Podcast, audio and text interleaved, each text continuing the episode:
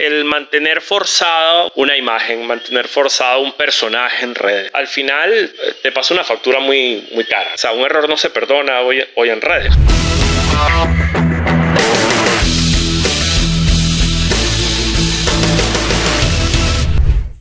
Bienvenidos a Más Cerebro que Silicón, el podcast que tú no sabías que necesitabas, pero aquí está, mi amor. Y cuando yo comencé como este proyecto a pensar en esto, yo tenía a alguien en mente. Sí, porque más cerebro que silicón, la gente lo critica tanto. Cuando yo digo más cerebro que silicón, mucha gente dice, ajá, pero tú estás llena de silicón. Pero es que, amor, para que exista algo por encima de otra cosa, tienen que estar las dos partes batallando. Yo tenía pensado un invitado que dije, "Mm, ¿será posible? ¿Será no? Y eso que éramos buenos amigos por mucho tiempo y ahora tengo todo el placer del mundo en presentarle a ustedes, mi gente, a Israel. Él no necesita presentación. Israel Gómez, por favor. No, gracias, Jay, imagínate. Aunque a veces es bueno el silicón también.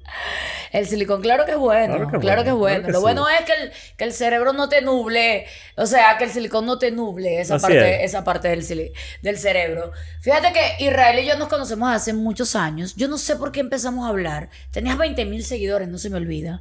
Te invité a mi programa de radio. Es verdad, sí es verdad. Recuerda, radio, recuerdas. sí. Y la escuela de sexo. Y recuerdo una vez que me dijiste, yo nunca iría a un show tuyo que se llama la escuela de sexo. Puedo ser muy sincero. A mí me Wow, encanta la yo te gente dije sincera. eso, yo te dije eso. Sí. Y, y, y, y lo mantienes. Nunca has ido a un show mío. No, no, ahorita sí iría, pero no me has invitado.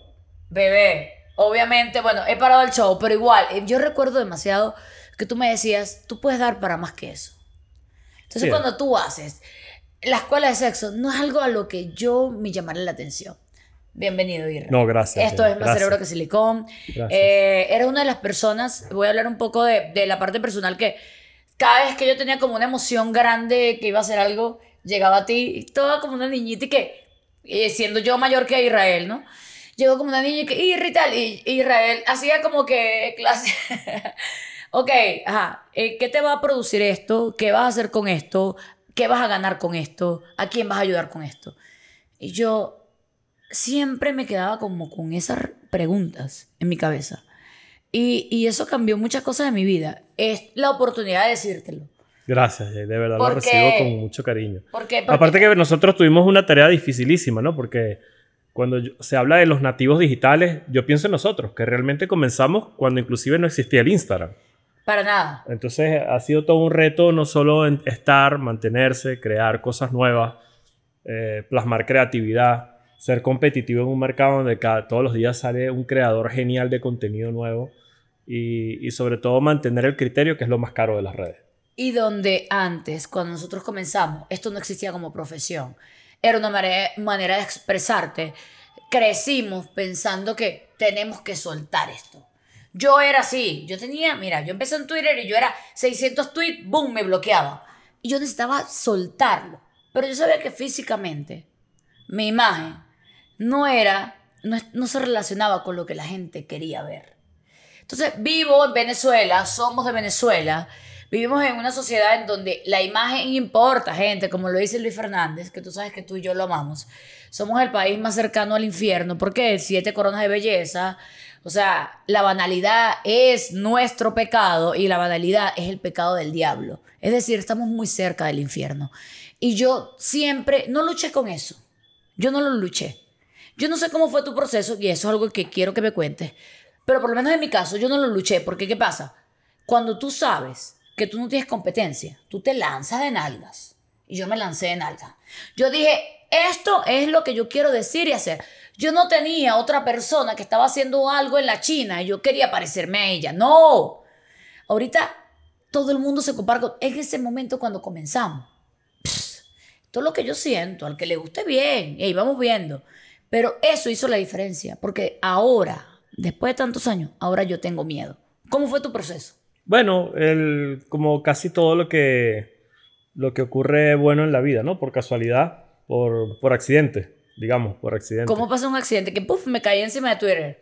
Sí, digamos... eh, ¿Qué querías? como ¿Cómo tú- era Israel en Twitter? No, todo el tiempo mi enfoque siempre era hacia el crecimiento gerencial o hacia el crecimiento de formación de equipos de alto rendimiento, eh, muy enfocado en todo el tema de marketing. Pero luego... Pero entendías la palabra marketing como marketing en ese momento. sí, claro. ¿Qué, era, qué, qué sentías tú? Dame un ejemplo de algo que tú sientas que era marketing para la época de nosotros. Estamos hablando de la época en donde nos reuníamos todos a ver la novela a las 9 de la noche. No, marketing, ¿Qué era de- de, marketing? de verdad, porque eh, nosotros tenemos un error conceptual interesante con esa palabra, Ok. porque hoy cualquiera que monte un post o haga un diseño y, y, ve- y analice una, una estadística de Instagram siente que está haciendo marketing. Eh, y eh, desde mi punto de vista, eh, un poco más que eso, yo en ese momento manejaba 11 países a nivel de, yo era el director de marketing operativo internacional para la industria farmacéutica y, y el marketing va desde la extracción de la materia prima hasta la puesta en escena de un producto, de- incluyendo las variables geopolíticas, económicas o, o- o, digamos culturales de un país donde se maneje. Es, es- es todo, es una profesión realmente hermosa Y completa. y completa. Entonces yo creo que cuando se hubo todo este boom de las redes sociales, que comencé a hablar de marketing en las redes, desde mi, mi óptica, de alguna manera, sí, con cierto toque transgresor, irreverente, disruptivo, eh, hasta pesado, hasta pesado. Eres Eh, pesado, Israel. Eh, O sea, eres pesado. Posible. Eres fuerte. O sea, eres fuerte, digo, pesado porque, ya va, vuelves a hablarme de lo que desde que tú creas un producto hasta que lo desarrollas y tiene muchas variables, tanto geopolíticas como sociales. Y entendemos que no todo el mundo puede tomar las cosas de la misma manera. Quizás tu humor o la manera en que tú enfrentas las cosas ahora en Venezuela fue disruptivo. Quizás en Estados Unidos la gente lo veía como que es lo que necesitamos, ¿no? Pero hoy veía, hoy veía un post de una, de una niña que me encanta. Se llama, creo que se llama Carmil, algo así. Y ella dice, ella decía, eh, oye, hice un post y me criticaron en las redes porque esa, esa, me criticaron pensando que soy el producto que era hace tres años. claro. Soy un producto que eh, soy una- un, un creador de contenido que maduré, que, cre- que creció y que estoy haciendo otro tipo de cosas. Entonces, antes de decirme eso, ve lo que estoy haciendo ahora. Y yo creo que sucede igual que en la vida, que en las relaciones de pareja. Te iba a decir justamente eso. Sí, sí, sí. Es, es decir, todo va, todo va creciendo, ¿no? Todo va madurando, todo, todo no se va siempre, hay adaptando. gente que va para atrás, pero igualito, ahí Bueno, vamos. Pero es una manera de, de- de evolucionar también. Es una manera de... de, eh, para mí, el que va para atrás sencillamente está diciendo adiós.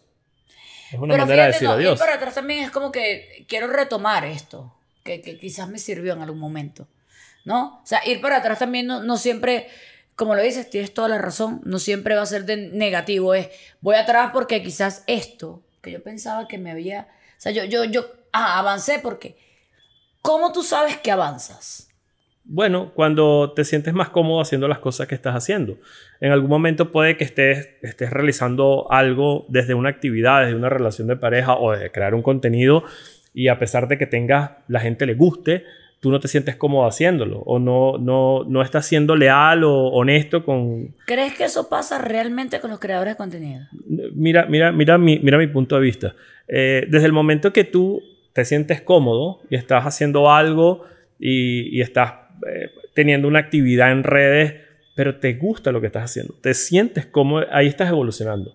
Porque el mantener forzada una, una imagen, mantener forzado un personaje en redes, mantener forza- forzado este, un- una línea de contenido, al final eh, te pasa una factura muy, muy cara, ¿no? Dame un ejemplo. Bueno, te puedo decir, eh, eh, yo voy a, voy a ponerme yo mismo, ¿no? Eh, eh, en algún momento quería hablar y hablar de marketing porque sentía que es- ese era todo mi potencial y yo, yo lo que quería en las redes sociales era opinar. Opinar desde el error. Lo que pasa que eh, mí- yo prefiero en vez de hablar de generación de cristal, de que se ofenden, pienso que esta generación está Enten- un, un poco más fuerte en el perdón del error. O sea, un error no se perdona hoy, hoy en redes, ¿no? Entonces, eh, eh, eso, eso para mí es una evolución. A pesar de que, como te decía antes, lo hacía y me gustaba, era mi profesión y me encantaba, no me sentía tan cómodo tener que sentarme cada noche a pensar en qué voy a hablar. Yo solamente quería opinar desde mi punto de vista, inclusive desde el error. ¿Qué te hace sentir cómodo ahora? Donde tú dices, estoy en mi salsa, este es mi momento. Yo te he visto en tarima. Yo te he visto como amigo. Te he visto en muchas situaciones. Y yo quiero que tú me digas ahora como, esto es lo, o sea, aquí estoy. Esta es mi salsa. Eh, ¿Sabes que Una de las cosas con las que me quiero dedicar el resto de mi vida es cuando yo participo en un proceso donde hago crecer a un tercero. No, no sé si, si logro plasmarte mi...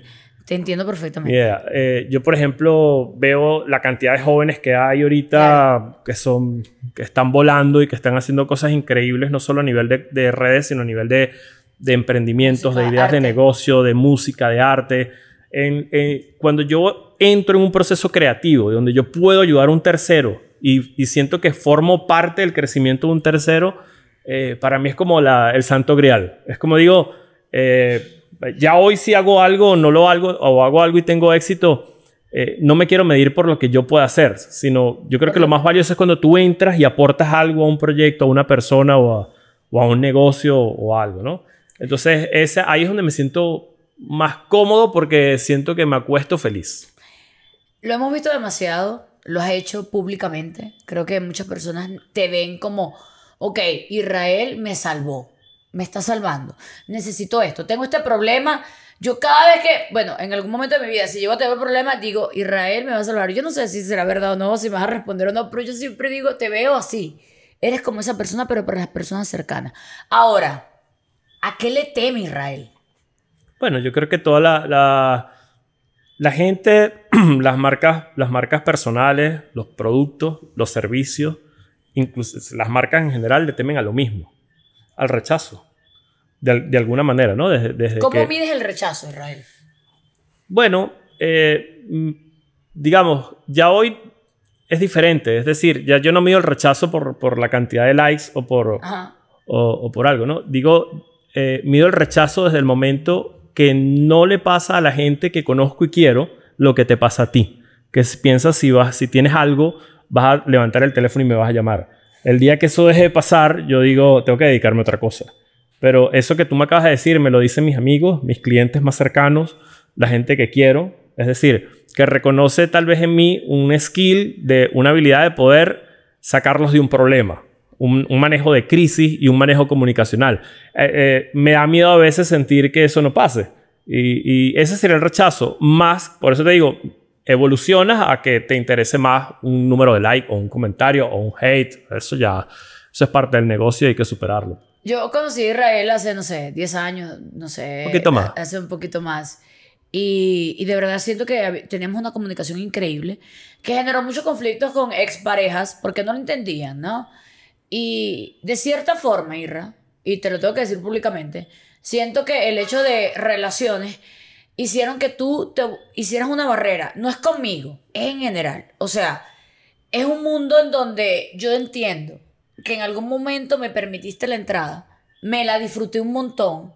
O sea, me disfruté hablar contigo de, o sea, nosotros no sé, hablábamos lo cualquier cosa banal que te puedas imaginar. O sea, yo recuerdo la primera foto de tu tatuaje que te hiciste la frase que Sofía te dijo. O sea, recuerdo todos esos momentos y que de cierta forma hubo un boom. Un- o sea, hay algo en ti que hace que las personas cercanas a ti sientan, porque no sé si lo he experimentado yo solamente o, u otras personas, sientan que ya, esta es mi dosis de cariño para ti. Se acabó. Y cierras algo que, que se vuelve hasta como un poco incómodo, como yo, yo te veo y a veces digo, yo no sé si me va a saludar. A veces no tengo ni, a veces no me ha saludado. Y a veces yo digo, ¿qué pasa? O sea, fue algo que hice. Hay algo, hay una barrera en ti que yo, o sea, no nunca luché con eso. No, lo entendí, lo asumí y dije, pasó y ya, ya está creciendo demasiado. Pero yo, es- esta era una pregunta que yo me la tenía aquí, porque yo sentía que yo tenía algo tan bonito contigo y que yo sé que por terceras personas, relaciones, lo que sea, de cierta forma que no entendían una relación entre mujer y hombre porque siempre creen que tiene que ser sexual, lo que sea, se acaba. Pero tú no lo acabas con una conversación, Israel, conmigo. Tú no lo acabas diciéndome, ok, Jay, me está pasando esto. Yo sí lo hice en algún momento. Israel, me pasó esto, me revisaron el celular, vieron una conversación contigo, el tipo está molesto. Jay, ¿qué quieres que haga? Ha- hagámoslo. Pero con el tiempo, yo, yo sí siento, y te lo digo desde lo más profundo de mis tres corazones, que yo sí necesitaba esa, e- ese, Jay, hasta aquí llegamos. Y fue un viaje bonito de amistad. Porque me dolió, Irra. Y lo confieso, me dolió. Me dolió saber que mi amigo, que era mi compañero a veces algunas noches hablando, pues, no sé, de- debatíamos, ya no estaba. Y fue como que me, boom, y no fuiste capaz de decírmelo. Siempre haces eso. No, fíjate, yo me estoy desayunando con todo esto, ¿no?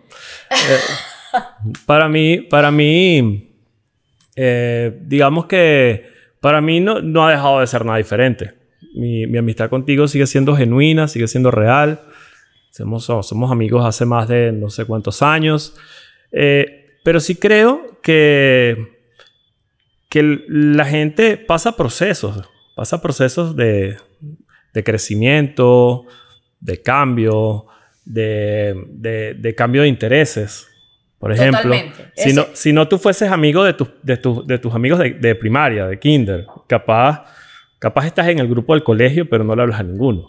Eso, No estoy, no yo, estoy. yo creo que, que a lo mejor esos procesos es, bueno, imagínate, en ese, desde que yo te conocí, yo me he divorciado un par de veces, eh, he cambiado de trabajo, eh, eh, he hecho intentos de, negocios que he fracasado, otros que han triunfado.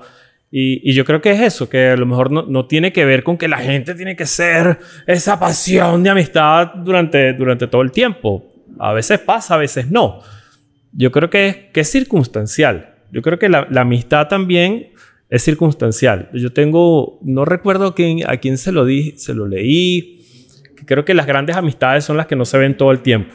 Claro, claro. Sí, es como que, ve, me reencuentro contigo y puedo tener las mismas conversaciones que, que tenía y nos, nos actualizamos y hablamos de X tema, pero, pero sí creo que a lo mejor tus procesos eran diferentes a los míos o los míos diferentes a los tuyos y, y, y- y- Y ya. y ya, y no Y pasa fue. nada, es cero, Y cero, hacer un... Cero un- personal. Cero personal y ser un Cero drama. personal. Eh, ca- capaz, capaz he hecho sentir eso a mucha gente Y no lo sabes. y no lo sé. No lo sé. Pero totalmente. capaz esas personas levantan el teléfono y yo voy a estar ahí. ¿O no? Posiblemente No sí, posiblemente sí. Es decir, soy, soy muy cerrado en mi círculo de amigos, pero mis amigos son reales. Son, son, siento que las amistades que tengo son reales, son, son honestas, son, son, son de esas personas que, que yo sé que a lo mejor yo levanto el teléfono y también va a estar ahí. Yo siento eso contigo. Si yo siento que necesito hablarte, a mí no me interesa saludarte pasado, todos los días, pero claro, 10 capaz sé que te digo, Jay, necesito esto, estoy en Medellín y necesito que baje y Claro. vas a bajar, ¿entiendes? Total, O sea, total. es eso, es no tomárselo. Yo creo que al, yo No creo que al final. El, sí, así No es. tomárselo personal. Han pasado muchos, muchos años, eh, hemos visto tu carrera en todos, o sea, todos seguimos la cantidad de personas que han ayudado, pero a veces lo negativo hace mucho ruido. Hay cosas negativas que hacen como boom y te retuercen en la cabeza. Como debe ser. ¿Cómo, ajá. ¿Cómo hace el Israel real de pasando por ese proceso? ¿Cuál, ¿Tienes un proceso? ¿Tienes medi- medito? O sea, hay algo que haces cuando sientes que algo que se te va de las manos, que no lo puedes manejar, porque no puedes manejarlo todo. ¿Cuál es ese procedimiento que necesitas tenerlo en tu vida? Yo creo que tener dos cosas, dos, dos cosas, ¿no? Alguien que, que, que sea tu lugar seguro. Tu Y- persona vitamina, ajá. Sí, sí, ¿no? Alguien que, que sea tu lugar seguro y alguien que, que no tenga miedo a decirte la verdad. Y esas son las amistades que, o las personas que, que valoro realmente, ¿no? O sea, por ejemplo, en mi caso, si yo siento algo así, eh, la primera persona a la que voy, por ejemplo, es Claudia. Y, Claro. y Claudia no tiene, aparte de ser mi lugar seguro, tampoco tiene inconveniente decirme, no, no, lo que estás pensando no es así o no tienes por qué preocuparte de más o la super cagaste. Entonces no tiene, no tiene ese medio, ese tinte medio de decirme la verdad y eso lo valoro profundamente. ¿Y cuando la super cagaste? Eh, yo, yo creo que parte de la madurez es, si tú me dices a mí que describa la palabra madurez, es cómo manejar la incertidumbre. Es eso, para mí. Mientras más maduro eres, mayor capacidad de manejar la incertidumbre tienes. En todos los sentidos. Inclusive cuando estás en una relación de pareja que está terminando, los que son muy inmaduros se ponen intensos, llaman 200 mil ¿Tú me veces. se estás leyendo? ¿Tú me estás, tú me estás leyendo mi cartilla de vida. No, mientras, mientras, de hecho, inclusive me lo tatué acá, ¿no? Cuando, mientras tu mente se va convirtiendo en una mente de plomo y, y eres capaz de manejar mejor la incertidumbre, eh, esos problemas los vas a proceso. manejar mejor. Claro, Se llama vida. Se llama los proceso golpes que te da la vida. manejar la incertidumbre. O sea, estoy en un proceso de incertidumbre. No sé si es o no es. ¿Qué hago?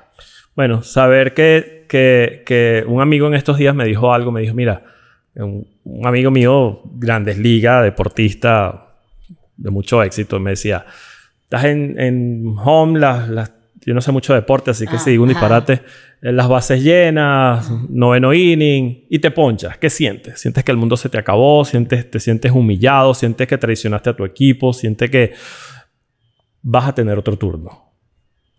Esa es la vida. La vida siempre te va a dar otro turno. Entonces, saber que, que cuando estás pasando por esos procesos no es el fin del mundo. Eh, no significa que esté bien o esté mal, pero no es el fin del mundo. Entonces, a medida que vas entendiendo eso y, sobre todo saber que muchas de las cosas que haces tienen consecuencias y también es otra parte de la madurez, que es asumir las consecuencias. Si haces algo y sale mal, bueno, asume las consecuencias. Entonces, yo creo que mientras, mientras eso te lo da la edad. Es muy difícil yo pedirle, por ejemplo, a mi hija Sofía, 19 años, que tienes que tener mente de plomo y asumir las consecuencias de la vida.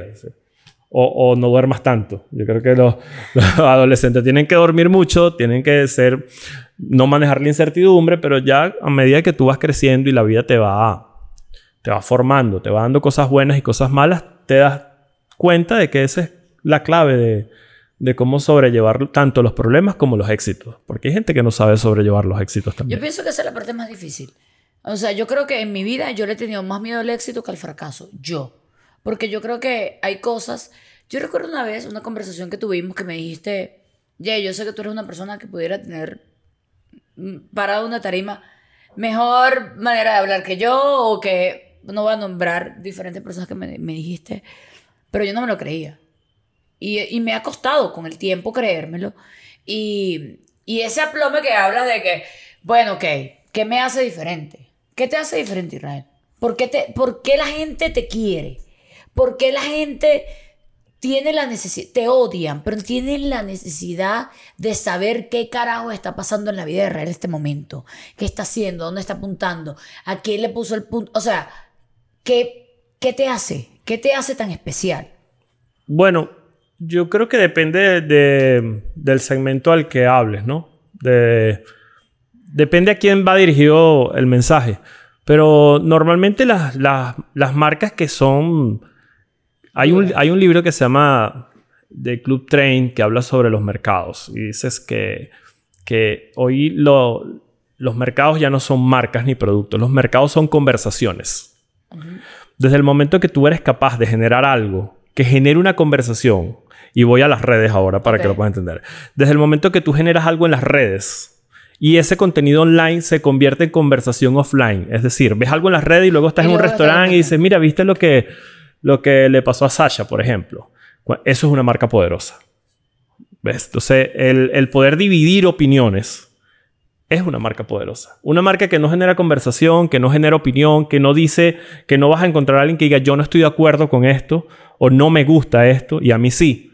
Eh, es una marca que está destinada a morir a corto plazo. Las marcas que se mantienen siempre, siempre, siempre generan conversaciones. Y ese libro es de 1970, imagínate. Imagínate. Y desde el de los años 70 ya se hablaba de, de- de que las marcas tenían que dividir opiniones. Es que ah, eh, desde hace mucho tiempo, por lo menos yo soy, estuve leyendo mucho acerca de Edward Bernay y, de- y él, eh, para mí él es el padre del marketing, es la persona que hizo, era sobrino de Freud y él creó, hizo algo tan increíble, porque tú quieres vender algo, todos queremos vender cosas. En ese momento, 1920, la gente del feminismo estaba comenzando, las mujeres no tenemos las mismas oportunidades que tú, Israel. Las mujeres y los hombres, yo sé que tú has sido defensor siempre de que, bueno, sí, no, no, no, no somos iguales, no tenemos las mismas oportunidades, hemos llegado tarde, Yo creo que sí somos iguales, creo que los roles son diferentes. pero no tenemos las mismas oportunidades. Yo, yo no creo, dime, dime una que no tenga. Eh, eh, a, ver, a ver, desde 1920 es que apenas podemos votar, por ejemplo. Pero hoy puedes votar. Hoy podemos votar. Entonces, ¿qué es lo que no es diferente? El, el salario, por ejemplo, entre las personas. En que, dame un ejemplo donde una mujer gane, gane menos que un hombre probado. Donde diga, Hollywood, si eres mujer, ganas Hollywood, menos. Hollywood, lo pasa, pasa muchísimo. Yo no tengo. Julia Roberts eh, es ya una de las te mejores. mejor Gana 20 ejemplo. millones de dólares Te por voy, película. a, te voy a dar el mejor ejemplo. Las relaciones. Las relaciones sentimentales. ¿Por qué? Hay roles que hemos cumplido durante muchísimos años. Y si yo soy una mujer poderosa y por lo menos tú y yo salimos, yo, yo, soy la dueña de esta casa, y tú sientes que tú puedes tener este mismo, quizás no el mismo poder, pero tú eres yo en este caso, te va a costar mucho adaptarte en algún momento y decir, ok, estoy saliendo con una mujer tan poderosa y no me importa. Y yo no lo a hablar de nosotros, vamos a hablar de Luisito Comunica y su mujer. Luisito Comunica y su, y su novia, bellísima, una tipa que hace cosas increíbles. Ella el día de mañana no se va a parar, le va a decir, ¿sabes qué? Siento, siento que yo en este momento no tengo, o sea, como mujer, no siento que, que esté logrando mis objetivos. Yo me voy porque yo siento que tú eres el que lo está logrando. Eso nunca lo diría una mujer. En el caso de los hombres, pasa. El hombre se para un día con una mujer poderosa al lado. Y, y es genial al principio. ¿Pero qué es el poder? ¿El dinero? No, no, Oh, yo- no, yo- no, ni siquiera es el dinero. Es la cantidad, el, el poder, la capacidad de poder resolver problemas. Yo, Y sí. puede tener dinero, pero el hombre no se adapta, por lo menos pararse y decir, ok, es genial al principio, vamos a hacerlo, vamos a hacerlo. Pero llega un momento, ¿Qué pasaría, ¿Qué pasaría si estás en una relación y tú eres bien, bien mente abierta, pero estás con un hombre que se tarda más arreglándose que tú? El normal de las mujeres le incomodaría. Y no es un tema de que yo lo vea de los satanistas, es un, un tema de roles. Eh, yo, yo creo que naturalmente, naturalmente, o sea, yo, yo, yo lo, en lo único que creo es que se ha distorsionado el tema de, de los roles en las parejas y en las personas, en la, con este nuevo movimiento de, de feminista. Yo, yo creo que, inclusive lo quité, yo, yo en algún momento dije, soy feminista, y cuando, cuando revisé el concepto, yo soy feminista porque me gusta defender a la mujer, pero no la transgresión de roles. No la transgresión de roles. El hombre es proveedor. El hombre es de, alguna manera proveedor no tiene que ver nada más con dinero. No Tú de puedes dinero. estar con una mujer no increíblemente poderosa, pero al final la mujer se va a voltear y necesita un hombre que la abrace y, que la haga sentir segura. Bueno, en- depende del, del- recibir. no, no, no. Depende, depende del caso. Por ejemplo, eh, una mujer que, que se hace a cargo de, de- de la parte emocional de un hogar. Porque volvemos a llevar al punto de que no estamos hablando de dinero. O sea, ¿cuál es el rol entonces de la mujer cuando tú provees, no sé, eh, cariño, amor, ta, ta, ta, ¿qué esperas de la mujer? Bueno, precisamente, eh, es, es como te decía, depende de cómo se configure. Yo siento que las relaciones son como contratos, ¿no? Tú, tú- Totalmente. Tú, durante los primeros seis meses eh, declaras cuáles son esas cláusulas que después terminas firmando, porque después de seis meses no las puedes cambiar, o bueno, más, más o menos, ¿no? De seis meses a un año no puedes cambiar eso. Pero, pero por ejemplo, en mi caso, eh, yo vivo con Claudia y tenemos ya más de un año viviendo, como dos años viviendo, y el, el hecho de que ella... Uno o dos. Tiene que ser clave en esto. Porque, que, Claudia, que, ¿cómo que dijiste que Bueno, uno? ya, yo, yo siento que es poco tiempo. Yo quiero vivir con ella toda la vida, pero... Pero, pero, pero el que Claudia se haga cargo, por ejemplo, del hogar, a mí me resulta fascinante. Y me resulta como un aporte tan valioso, tan valioso que yo me siento en deuda con ella. Claro. Ve- ¿Ves? Es un tema de roles. Es un tema de roles. Perfectamente. Pero ¿qué pasa cuando una mujer, ella le gusta servir? Yo te digo porque yo he pasado por muchos procesos. He tenido relaciones diferentes en donde yo no es, yo soy la proveedora de ideas. Aquí no hablamos de dinero. ¿Ok? Pero en este momento de mi vida, en este momento hablando contigo, hoy, ¿qué fecha es? Ya voy a cumplir 41 años. Conocí a alguien, que no es el novio que tú conociste. Conocí a otra persona que no estaba en redes, ¿no? Y me brindó, o sea, no está en redes, no, nunca hicimos nada público. Y durante un mes viví un, un rol que jamás había vivido real. O sea, yo era la persona que me despertaba a hacer el café, a hacer el desayuno, eh, y no por él, no por agradarle a él. Lo hacía demasiado por mí, porque me sentía como jugando algo. Yo estoy jugando a la casa. Yo estoy jugando a que esto es una casa, esta es su casa, es verdad. esto- eh, yo me quedaba durmiendo con él, me paraba, hacía todo y me iba a mi casa feliz, sin maquillaje, sin que nadie supiera, ¿Por qué te gustaba? sin que exista, eh, sin, sin que exista. ¿Por qué te gustaba? No, y no es él. ¿Te gustaba? Me la, gusta- la gente cambia por amor. Me gusta, no, me gusta el rol que yo puedo ejercer ahora, porque sigo estando con él. Y esto es un chico que no, eh, ok, estoy hablando de él en redes y tal, pero yo estoy cansada del tema de las redes, me cansé. Toda mi vida la expuse, la gente quiere preguntas, tiene preguntas, tiene respuestas, quiere respuesta, quiere respuesta. Me cansé.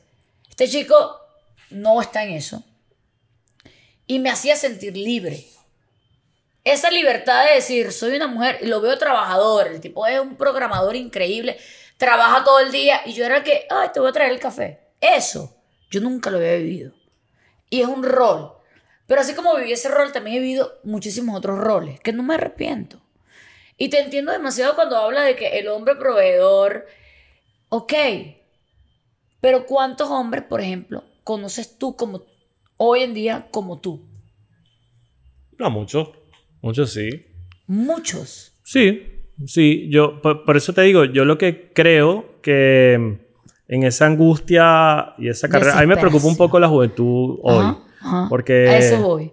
Porque la juventud hoy va a ritmos que, que siento que a veces no son sanos. Me, me, me, impresiona hablar con jóvenes de 18 años, 19, que inclusive pasan por procesos depresivos porque no tienen un emprendimiento que los hace ricos. Y a esa edad uno está para jugar fútbol y reírse con los amigos y, y, hacer tonterías, ¿no? Esa es la edad de hacer tonterías, ¿no? Entonces, yo creo que toda esta, toda esta batalla campal que hay en redes de, de, gente que te vende, que no tienes que pararte a las 5 de la mañana del club de las 5, que no, no duermas, que, que, trabajes más de lo que tienes que trabajar, que no desperdicies tu tiempo, que yo, yo creo que eh, están haciéndole cierto daño a, Está haciendo A, la juventud, ¿no? Entonces, eh, como dice Engels, ¿no? Como el péndulo. En algún momento todo volverá, todo volverá a, a, las bases, a las raíces. A los niños ser niños, a los adolescentes ser adolescentes, a los adultos hacerse cargo y a los viejos enseñarnos.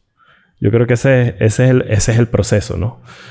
Y entonces, eh, completando la respuesta de, tu pregunta, yo creo que eh, todo este tema de cultural que nos está cayendo a patadas literalmente y que está enterrando con todo la tradición de la familia y de todo este tema, todo va a volver a su causa, irremediablemente. Lo que pasa es que creo, yo siento que todo tiene una base y la base a veces no fue siempre lo que nos pintaron, porque el tema, por ejemplo, de la monogamia viene desde la época de los reyes. Yo no puedo permitir que tú estés con todas las mujeres y cogiéndote todo el mundo porque obviamente tú tienes una casta que mantener y tú necesitas un heredero. O sea, hay cosas que, hay decisiones que se tomaron que se mantienen en el tiempo y que, que si quizás nosotros viviéramos todos los que estamos acá en una isla, nos comportaríamos totalmente diferente.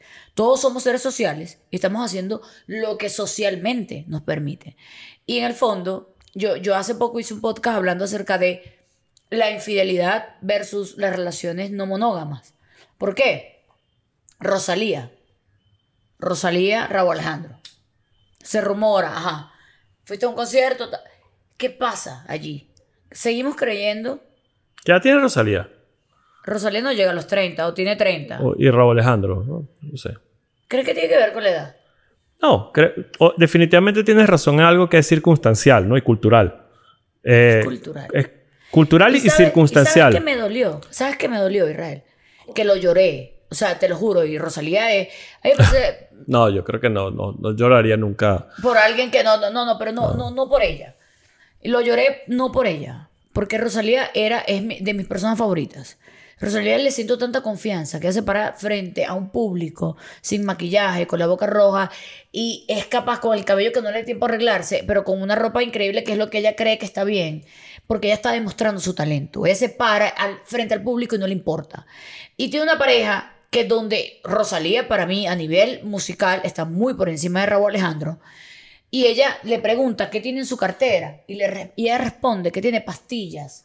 Pero para es que, él, eso es circunstancial y cultural también. De hecho, muy mujer. de hecho, nosotros, los, los millennials, queremos producir fotos, las mujeres quieren parecer modelos y los hombres quieren parecer más ricos. Ella no. no, no, no solo ella los Z. Te invito a ver el contenido de, desde tu, de tu hijo, de ese grupo, de, los Z. Los Z, los Z ya no, los ya no quieren mostrar, los Z ya suben una foto borrosa, los Z.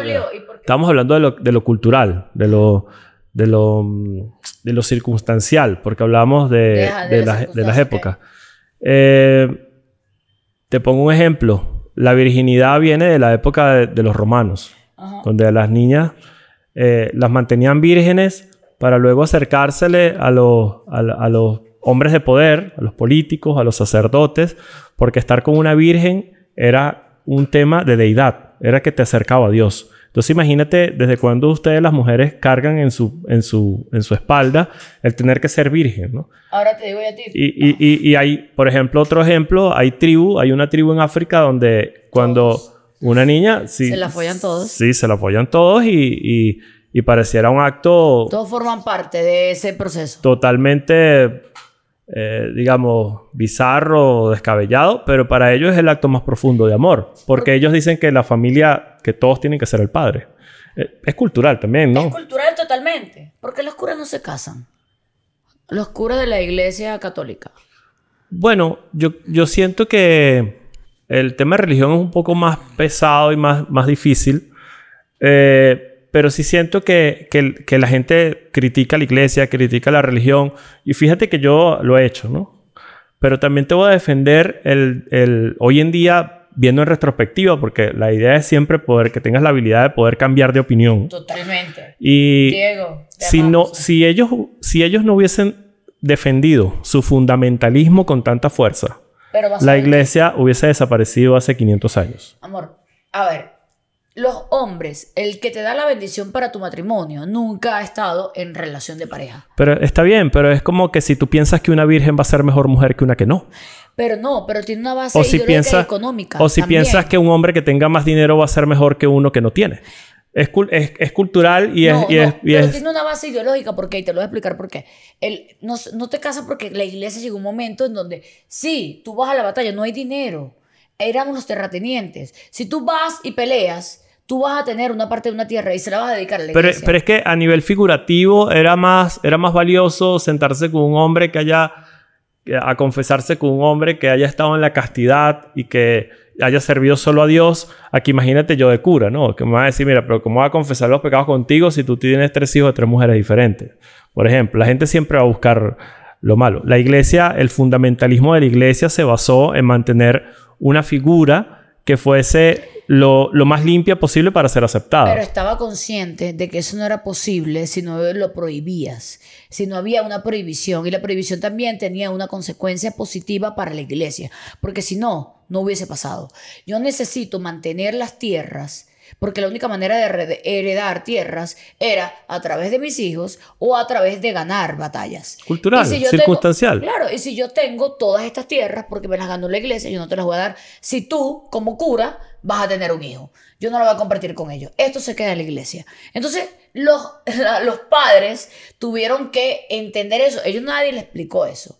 Ellos simplemente le hicieron creer, tú eres hijo de Dios y tú vas a representar a Dios en la tierra. No creo que sea tan sencilla esa historia. No creo que sea tan sencilla esa historia. Yo creo que hay mucho más. Hay mucho más ahí que, que escudriñar. No sé por qué no fuimos por este lado, pero. estoy, un poco, verdad. per- estoy un poco perdido, pero. Pero, pero, pero sí, yo, yo creo que entrar el tema de religión, imagínate, es un tema también delicado porque. eh, ¿Qué es el amor para Israel?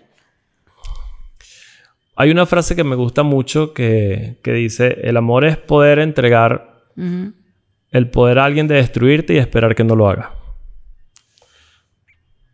Y- ¿Cuántas veces te has enamorado? Oye, la suficiente como para como para cambiar de opinión. Para saber que no lo estabas. Exacto. Ja. Duele. Duele. Sí, porque uno muchas veces confunde momentos, emociones, enamoramiento con amor. Y- el amor, el enamoramiento tiene que ver igual que con la borrachera, ¿no? Las dos tienen que ver con la estupidez. Porque haces cosas que ni tú misma te, Mira, te, te pensabas que la- las podías hacer, ¿no? hace muchos años, yo siempre, todo lo que yo comencé a hacer sobre el tema del sexo, lo hice porque yo descubrí a Luis Fernández y Sex and the City y luego Nacho Vidal. Fue una trieja ahí increíble que... Pero Luis Fernández fue lo más cercano que yo tenía. Y yo tuve la oportunidad de entrevistarlo. Solamente le mandaba un texto, preguntas, y yo le pregunté qué es el amor. Y él me dijo, el amor no se trata de hormonas ni de deseo. El amor es un acto de decisión. Eso no lo vas a entender ahora, lo vas a entender después. Y yo decía, Yo no creo. Yo decía, por favor, O sea, sí, no. Cortázar dice que si tú, el amor es como que un rayo que te parte en el medio de Ese la es el enamoramiento. El enamoramiento. Pero, pero yo siento que el amor, el amor no es una emoción. No es una emoción. yo te puedo decir hoy, Israel, esta camisa es negra, tus zapatos son rojos, tienes un reloj, pero tú no puedes decir, Jay está enamorado, no. No hay un estándar, porque es fácil manejar lo que creemos que es estar enamorado. No, fíjate, yo, yo pienso que... ¿Qué que- crees? bueno, eh, es, dif- es difícil porque el amor tiene varias etapas, ¿no? Como, como te dije, tiene esa etapa de, de, enamoramiento, de- de la- del amor, sí, de la etapa del enamoramiento. Eh, luego viene una que, que me gustó mucho, algo que escuché una vez, que, que el amor tiene que ser obligatoriamente irracional. Ah. Es decir, si tú puedes explicar por qué amas a alguien, no, lo amas. ¿Sí? Lo o sea, lo, lo amas y ya. O sea, no, no sabes por qué fue esa persona, no, no, sabes, no sabes por qué, no sabes eh, cómo te pasó. Veía un, un post de Diego que decía, eh, como dice Sisek, que es como que un día estás bien, estás perfecto, estás chévere, no pasa nada, sales a la calle y ¡pum! te enamoraste. Qué cagada, ¿no? O sea, por eso te digo, el amor ¿Sientes que luego, pasa así? Luego, luego viene esa parte, eh, digamos, que es irracional. Y luego viene una tercera etapa donde, donde se construye. Donde, bueno, sí, donde a lo mejor, eh, a lo mejor baja la pasión, pero ya hay otro amor que pasa a otro nivel. Yo creo que pudiésemos hablar tanto de amor y de, y de las maneras como hoy se relaciona la gente también, que, que sería infinito. Son infinitas. El sexo. ¿Qué es el sexo para Israel? ¿Qué representa? ¿Qué Mm. es? ¿Qué buscas? bueno. ¿Qué, qué tienes cuando tienes sexo?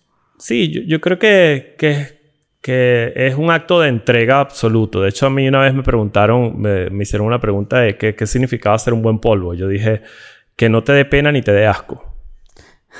Sí, o sea, Es una buena definición. sí, sí, cuando tú estás con alguien que no te da pena eh, tenerla, poseerla o entregarte y que te da asco cero, eh, eh, esa persona para ti va a ser un buen polvo.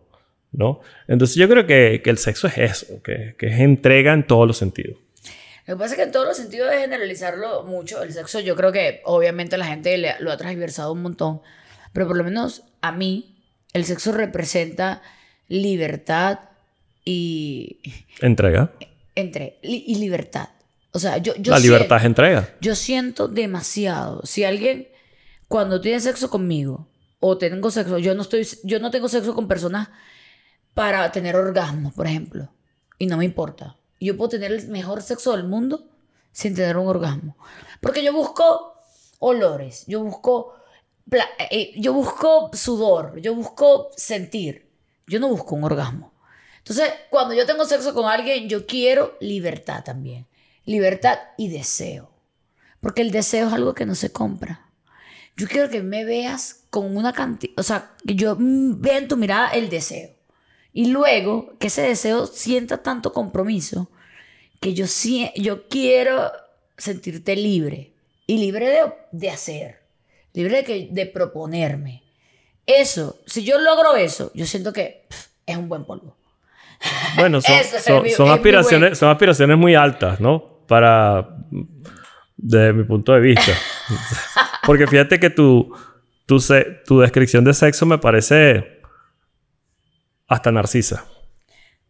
¿Sí? Es decir, yo espero que el otro sienta tanto por mí que yo, que yo disfrute. En cambio, eh, yo, yo me iría por un concepto más básico y más sencillo. Es como que puedo ser yo desde, desde, desde mi plenitud, puedo, puedo disfrutarte. Por ejemplo, te, te pongo un ejemplo, ¿no? Yo, yo duermo con Claudia y yo la dif o sea, a mí me gusta Disfruta. tocarla, olerla, o sea, sentirla cerquita.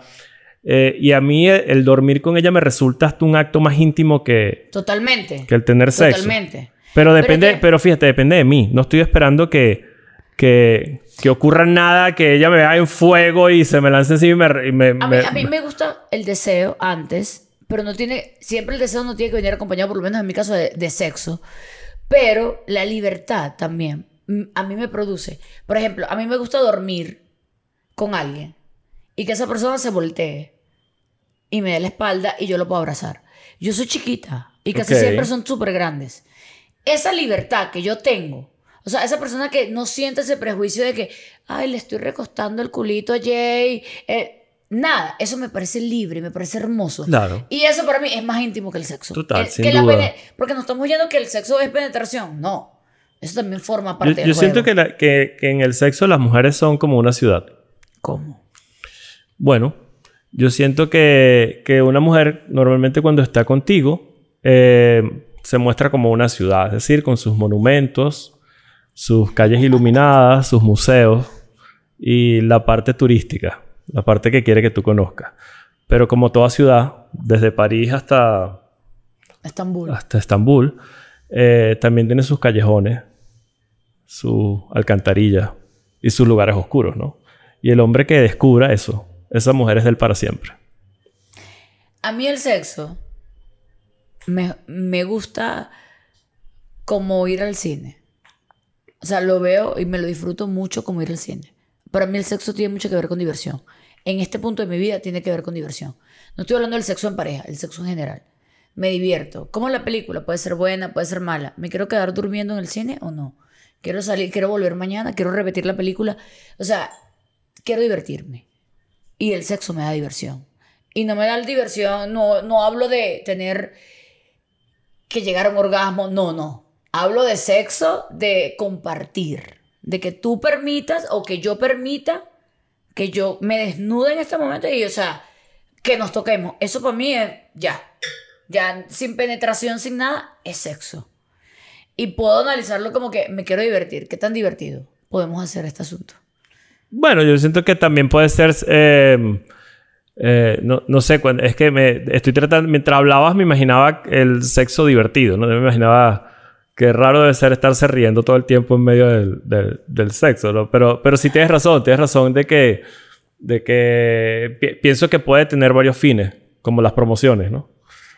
o sea, depende del fin. Hay, a, a veces estás con alguien que te genera mucha paz cuando estás con ella, cuando o, o te genera compromiso, o te genera, eh, sientes que, que cuando tienes sexo con esa persona, sientes que, que, que la amas más, o sientes sencillamente que te divierte, o tienes sexo casual y sencillamente es, es algo pasajero, ¿no? Sí.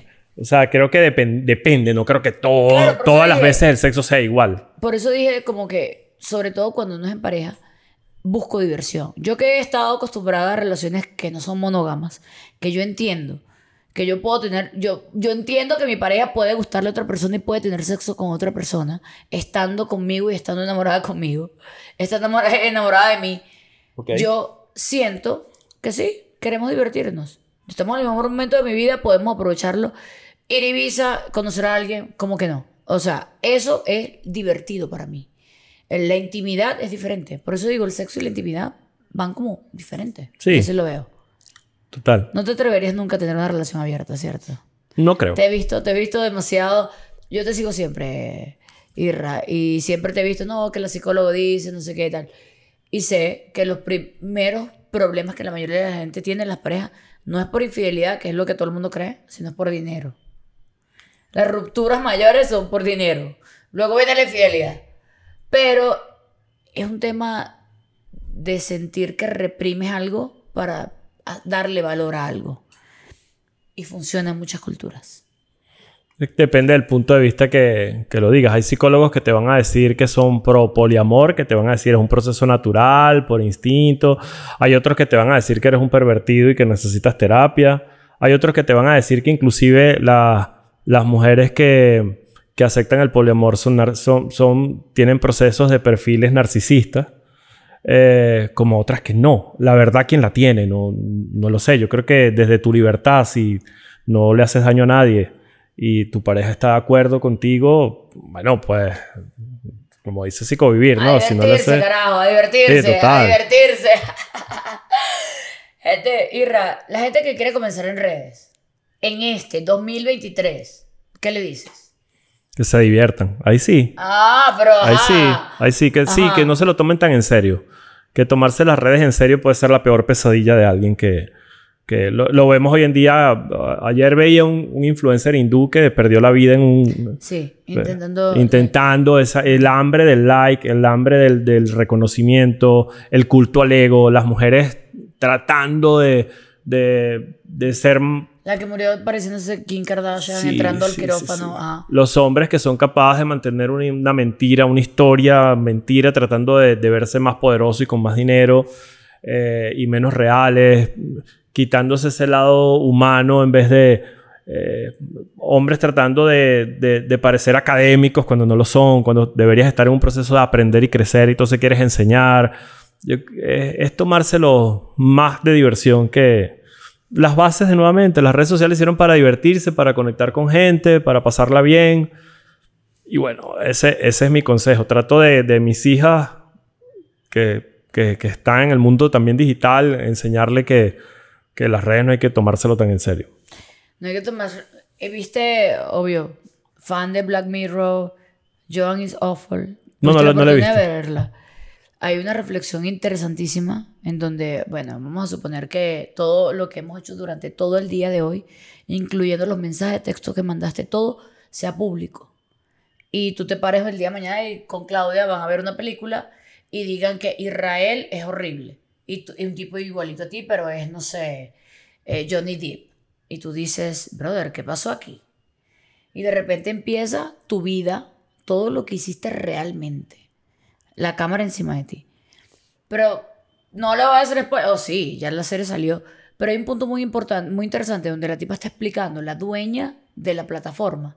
¿Y por qué no lo pusiste, Joan? Es beautiful. Porque la gente le mueve el morbo de la maldad. O sea, necesito verte mal para yo poder interesarme en tu vida. A mí no me interesa que tú tengas una vida perfecta. A mí me interesa es el cacho, el que le pega, el, o sea, lo que está detrás. Yo siento que también tiene que ver con un proceso de proyección psicológica, ¿no? Es decir, la gente eh, siente que cuando ellos no les va tan bien y, y a ti no te va tan bien, siento empatía contigo. Claro. Pero si te va bien a ti, siento culpa. Hay una Pero frase... Por eso te pregunté, Irra, ¿cuántas personas conoces como tú? Porque el, el tema de la empatía viene de eso. O sea, ¿cómo yo puedo sentir empatía con alguien como tú si yo no tengo ni la tercera parte de lo que tú tienes? En, en ningún sentido. A nivel familiar, a nivel económico. Yo no siento empatía contigo, yo te odio por eso. Entonces yo voy a sentir empatía con el que está en la mierda porque se parece más a mí. Hay un concepto que dice que un hater es una persona que te odia porque cree merecer lo que tú tienes. Y, y me, y lo rescato porque no, lejos de, de, de, de- de atacarlo, es- hay que, eh, cuando lo entiendes y entiendes a veces, bueno, ya entiendo por qué, por qué a, lo mejor, a lo mejor me odias, ¿no? De hecho, en mi caso me pasa algo, ¿no? Demasiado Conecto, hater. conecto muchísimo con las mujeres. El 80% de mi público es mujer, son mujeres. Igual. Y normalmente los hombres que me siguen y me admiran son mucho más exitosos que yo. Ve lo interesante, ¿no? Wow. Entonces, cuando eh, er- er- eh, me pasa, ¿no? Pero cuando recibo manifestaciones de afecto y en la calle y que me para un y hombre, dicen- Dios, mire, y mi esposa y quiero tomarte una foto con ella, bueno, son, son tipos que, wow, son, son tipos que normalmente tienen muchísimo éxito en cualquiera de, de- de sus áreas, ¿no? Entonces, normalmente cuando tengo un hate así que me odia, pero con un profundo odio de... Normalmente cuando los veo, no sé cómo será su vida personal, pero tú ves que lo que tratan de demostrar en las redes es tener un éxito que no es sostenible. Entonces tú dices, bueno, esto es culpa también de... de- Yo nunca me lo tomo personal porque siento que esa persona que me está atacando está sintiendo que en mí está pasando lo que ella cree que pasaría. Es decir, no, yo siento que tú estás haciendo esto porque tú estás la- es porque tú sabes que tú lo hiciste así. O sea, no se trata de mí, se trata de la persona que te está lanzando el hate. Y ya, no, es- no soy yo. Ah, tú puedes ver, mi relación se acabó y puedes decir, Jay fracasó una vez más. Basta. Pero, pero es el costo, Jay, es el costo de, de hacerla pública. Es el costo. Por ejemplo, si tú me dices hoy que tienes una, una relación que no es pública, que es programador, que la mantienen, eh, pero a lo mejor no le sacas provecho a eso, no le sacas viralidad a eso. Entonces, eh, posiblemente terminas con él y la gente le va a dar igual si terminas con él o no porque no la vivió. En cambio, por ejemplo, tu última relación que la gente la vivió porque tú quisiste, Claro. porque tú la expusiste. Todas mis relaciones. No él, tú. Porque él, él, pues, Presioné, Israel. Presionaste para- Presioné, quería que me hiciera detalles, quería, quería sentirme la más amada para Pero que. por la eso es, gente- es, es un acto narciso también. Sí, sí. Sí, sí, to- totalmente. De- de porque los dos lados también, de los dos lados, de los dos lados. Es un acto, es un acto eh, me da miedo utilizar esa palabra narciso porque pareciera que estoy diagnosticando algo. No, es, es como, es, prefiero cambiarla y decir... Psicópata narcisista de- integrado. Decir, decir acciones que son un culto al ego. Es decir, Claro. quiero, quiero que la gente vea cómo es conmigo. Quiero, cuando realmente a lo mejor eh, eh, para el post de redes queda perfecto, pero en la intimidad no, no, no yo, lo yo es. siento que, que yo interpreté, con mi otra relación, interpreté lo que estaba pasando en privado y hacerlo eh, tal cual como una directora de cine, hacerlo que públicamente se viera bien. Pero no era algo que era mentira. Era algo que yo lo sentía y que estaba pasando así. Ahora, eh, vemos el 90% bien, el 10% fue duro, fue una mierda. Fue, fue muy, muy fuerte y la relación al final fue sentarnos y decirme, yo no te quiero, yo, yo decía, si tú quieres una relación, o sea, fue muy confuso, porque no era lo que yo pensaba y él tampoco. Sí, lo, lo que sí te puedo decir es que hacerla pública, vivir de eso, este, eh, hacer que la gente se involucre y después decirle, ¿por qué opinas? Ya va, yo le había Hay que dicho a dejar que Israel, opines, así y que Israel, invítame a tu programa, yo le voy a pedir matrimonio a Henry que en tu programa. Es verdad. ¿Recuerdas? Es verdad. Vamos a hacer los anillos y todo y tal. Yo estaba súper decidida. Y, y esta ruptura fue diferente. Tú me viste, tú me has visto llorar muchas veces por rupturas, pero esta fue diferente. En Siempre, siempre no- van a ser diferentes. No, claro, y aparte que la madurez es- es súper diferente y donde estoy parada es diferente. Así es. Creo que eso es lo que hace la diferencia. Así que bueno, Israel, amo, amo. Puedo hablar contigo como 200 horas. Yo también ¿Sabes? contigo. Yo también. Israel y que yo no hablo mucho y tal. No, claro que sí. Me encantó este reencuentro porque lo siento así como un reencuentro. Eh, eres un tipo increíble. Yo sé, yo sé lo que está en esa cabeza funcionando siempre. Estás pensando más allá. Tienes como 10 pasos más adelante de la mayoría de las personas. Y eso lo demuestra tu vida, tu estabilidad, el poder que tienes ahora y la manera en que te relacionas con tus hijos. No, Creo gracias. que eso es Gracias, Jay. todo. Eso lo, es todo. lo recibo con mucho cariño más viniendo de ti. Sabes que te, te quiero, te aprecio, te respeto y no te pongas brava si no te. no yo te sé, yo sé, no ya, no, ya no lo hago, ya no lo hago, ya lo entendí. Así que bueno, muchísimas gracias, mi gente. Esto fue más cerebro que silicón con un verdadero cerebro que tengo aquí al lado. Israel Gómez, que me acompañó hoy. Gracias a Tita, que está detrás de la producción. A todo el equipo, a mi gente de Dumi Babes, que son los patrocinantes. Y bueno, esto fue en Venezuela improvisado, pero la estamos dando toda, gente. Muchas gracias y nos vemos en un próximo capítulo. Chau.